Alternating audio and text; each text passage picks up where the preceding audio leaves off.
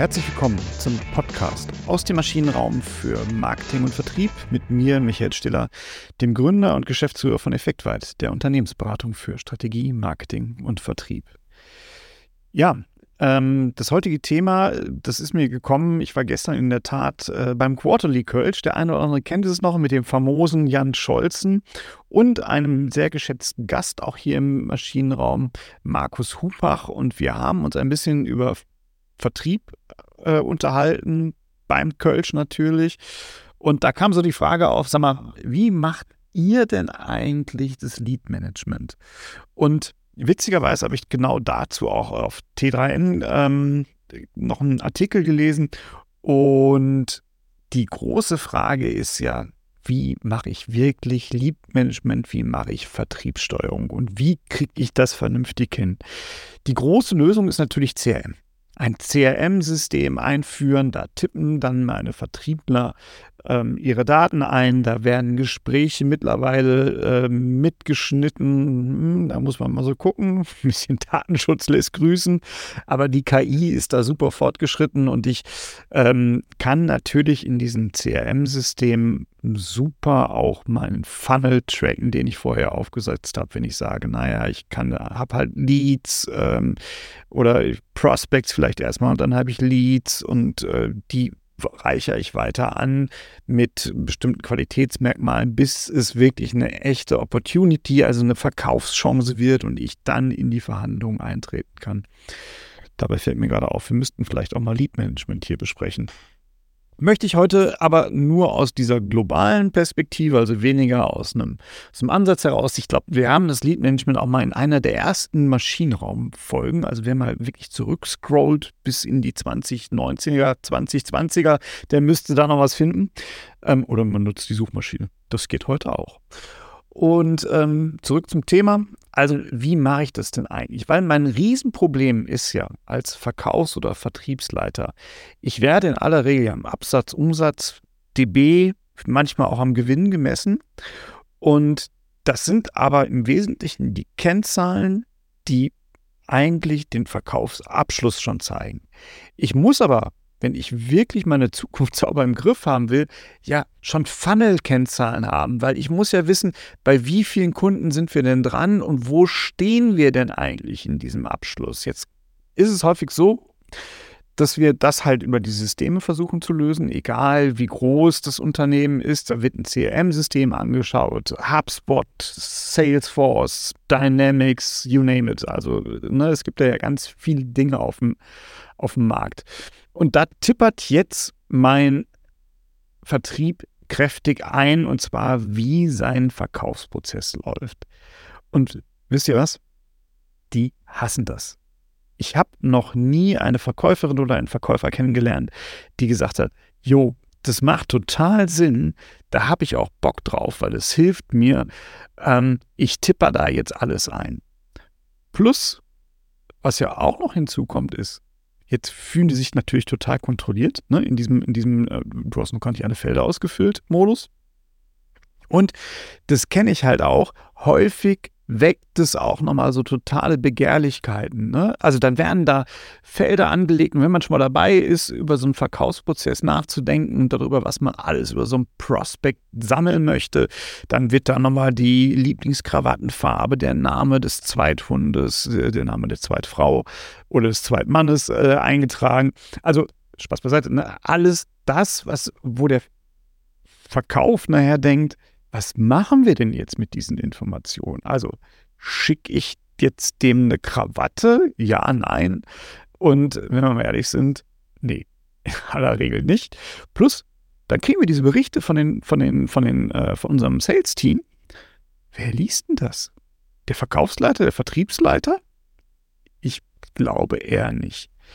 Was aber halt echt ein Thema ist, ist ja der Punkt, dass ich in den Austausch gehen muss. Ich muss ja, wenn ich mit meinen, wenn ich wirklich mein Sales-Team A motivieren möchte und B, wenn ich auch in meinem Sales-Team versuchen möchte, einen Austausch hinzubekommen, um Sales Excellence zu erreichen, um zu sagen, was funktioniert denn bei unseren Kunden bei dem Produkt und was funktioniert bei dieser Art von Kunden mit dem Produkt nicht.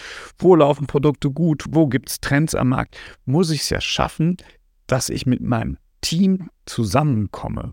Und dann habe ich diese Momente, wo ich vielleicht auch mal merke, wenn ich dann im Dialog bin, hm, diese Verkäuferin passt vielleicht gar nicht so gut zu diesem Kunden. Na, und vielleicht muss ich das Team wechseln. Oder ich merke, oh, ich bin in so einem Prozess drin und komme aber gar nicht weiter. Vielleicht muss ich nochmal eine Stufe zurückgehen. Na, auch das kann natürlich passieren. Und all das, zumindest ist meine Meinung, mein Gefühl, nimmt mir so ein System ganz häufig. Jetzt kommt ein, ein, ein, also wenn man sich das anhört, ne, ich muss mal einen Schritt zurückgehen, ich brauche den Austausch, ich möchte motivieren. Jetzt kommen wir natürlich dahin, wo ich sage, okay, wir müssen wahrscheinlich auch in der Vertriebssteuerung, im Vertriebsmanagement agil werden. Und ich finde gerade für so einen Lead-Prozess, also auch da ist es ja so, ne, wir, wir haben einen Prozess, wir wollen sehen, welcher Kunde von, von links, also äh, relativ unqualifiziert, bis rechts hochqualifiziert, kurz vor Abschluss wandert. Und wir haben da letztens schon mal eine Folge zu gemacht. Dafür ist das Kanban-Board eigentlich super geeignet. Ne? Das Kanban-Board ähm, agile Technik. Ich habe das, glaube ich, in, in einem, das ist noch gar nicht so lange her, dass wir darüber gesprochen haben hier. Ähm, kommt von Toyota, die haben das entwickelt, um Prozesse zu optimieren und zu schauen, dass man sich halt fokussiert und nicht so viele Prozesse parallel nebeneinander hat. Und auch das ist halt super. Und ich habe das mal eingeführt, oder was heißt nicht, ich habe das eingeführt, sondern ein Kunde hat es mit mir zusammen eingeführt, wo wir uns überlegt haben, wie steuern wir denn die Mannschaft besonders gut? Jetzt mal eine ganz kurze Einschränkung, wenn ihr das nutzen wollt, dann ist es natürlich so, dass es nicht gut ist, wenn ihr 2000 Leads habt. Ne? Dann macht, kann man keinen Sinn. Äh, es geht halt wirklich um Key-Account-Geschäft, um Einzelgeschäfte, da wo ich eine relativ gute Idee noch davon haben kann. Und wir haben das damals wirklich an einem, an einem Whiteboard gemacht. Ne? Das Whiteboard hing in so einem Vertriebsgemeinschaftsbüro. Ähm, man kann da natürlich aber auch eine Taskforce machen, man kann es auf den Flur stellen. Wichtig ist, glaube ich, dass es eine gewisse Transparenz hat. Und ich kann in diesem Whiteboard, das müsst ihr euch vorstellen, haben wir so unterschiedliche Spalten gemacht. Ne? Und jetzt habe ich da zum Beispiel, nehmen wir mal, nächste Woche ansprechen oder äh, Interesse bekundet als nächsten Schritt, Verkaufsgespräch geführt, dritte Spalte, äh, in Angebotsverhandlung, äh, vierte Spalte und vielleicht mache ich auch so eine Spalte Hindernis. Ne? Also da, wo ich ihn rausnehme aus der Kette und sage, den, den Kunden, den nehme ich raus. Und jetzt nehme ich diese Spalten, diese Kanban-Board-Logik und jeder Kunde bekommt halt ein Post-it. Das könnt ihr auch zum Beispiel super in Miro machen. Ne? Das ist auch eine Option. Ein Miro-Board mit allen äh, im jungen Verkaufsteam teilen und ihr macht damit euer CRM. Jetzt sagt ihr, ja gut, da fehlen mir doch aber total viele Daten. Ja, ist richtig. Da ist ein CRM deutlich besser. Aber was jetzt ja kommt, ist, ihr könnt diesen Dialog forcieren, indem ihr so, so eine Art Weekly macht. Ne? Also jeder von den Vertrieblern, der ist daran angehalten, am Ende des Tages zu schauen, wo steht denn meine Post-its, in welche Spalte muss ich es hängen, kann ich das eine schon ein Stückchen weiterhängen, das andere nicht. Maximale Transparenz bei minimalem Aufwand, ne? weil das ist jetzt ja wirklich total easy. Ein Post-it zu nehmen von links nach rechts echt einfach. Da gibt es nicht viel Aufwand. Das kann ich kurz machen, wenn ich äh, nochmal reinkomme, die Tasche ähm, nochmal hinstelle und wieder rausgehe. Ne? Dann gucke ich ganz kurz zu meinem Board und nehme die Post-its und hänge die von links nach rechts. Ne? Oder ich logge mich kurz ein, wenn ihr es im Miro macht. Ähm, total easy. Jetzt macht ihr so ein Weekly und in diesem Weekly tauscht ihr euch aus. Ne, da ist natürlich wichtig, dass ihr nur über Neuigkeiten sprecht. Also es soll nicht so eine Laberrunde werden und, und das ist ja manchmal dann auch mit so einer Lamentierrunde. Ne? Das ist so schwer, unsere Produkte zu verkaufen und die Preise sind zu hoch. Nee, das nicht. In, in, in diesem Fall sollt ihr wirklich nur darüber sprechen, ähm, was gibt es an Neuigkeiten, warum gibt es bestimmte Punkte, äh, wo das Kärtchen nicht von links nach rechts gehangen wird, wie habt ihr es geschafft, eine Spalte weiterzukommen, einen Schritt weiterzukommen in der Lead-Entwicklung? Was, waren, was sind die Learnings daraus? Und das teilt ihr da, damit quasi im Team. Ne? Alles kurz und knapp, alles nur relativ kurz, sondern man kann es auch so machen, dass man sagt, hey, lass uns das mit Weeklies machen. Da sprechen wir es ganz kurz an. Und dann machen wir aber meinetwegen eine Monthly noch dazu und machen so eine Art Review und tauschen uns aus und gucken, wo waren jetzt die Erfolgsfaktoren. Und jetzt könnt ihr es natürlich auch super machen, indem ihr halt diese Kärtchen wieder äh, zurückhängt, ne? weil ihr merkt, oh, das passt nicht so genau.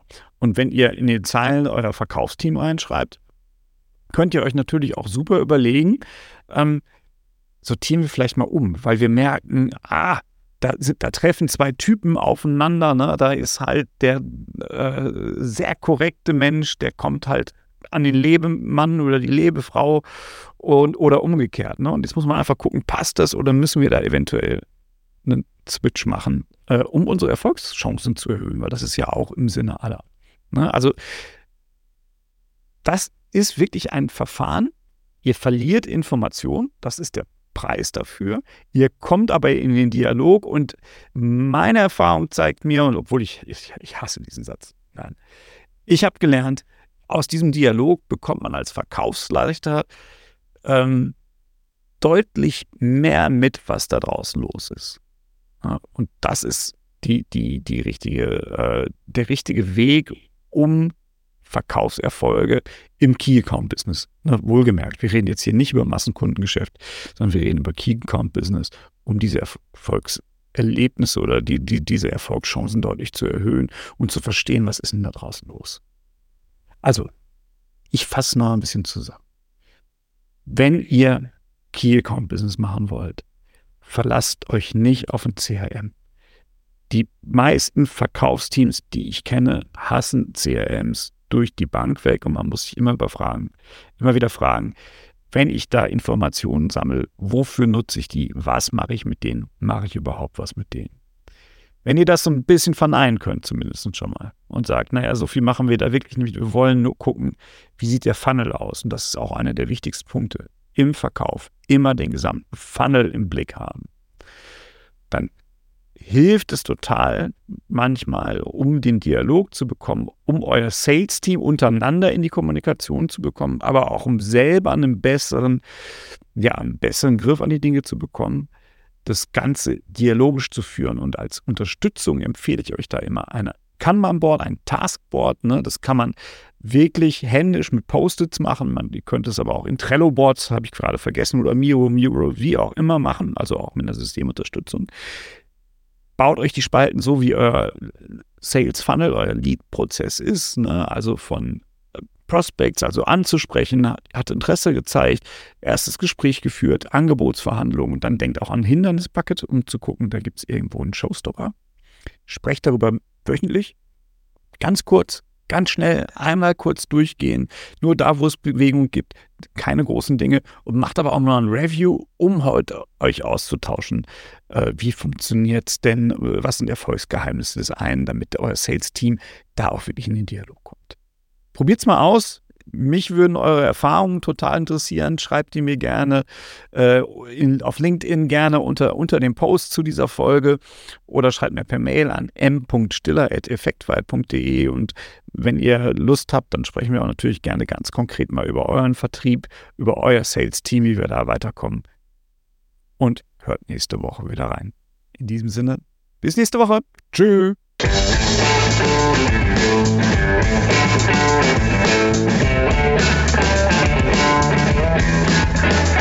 you.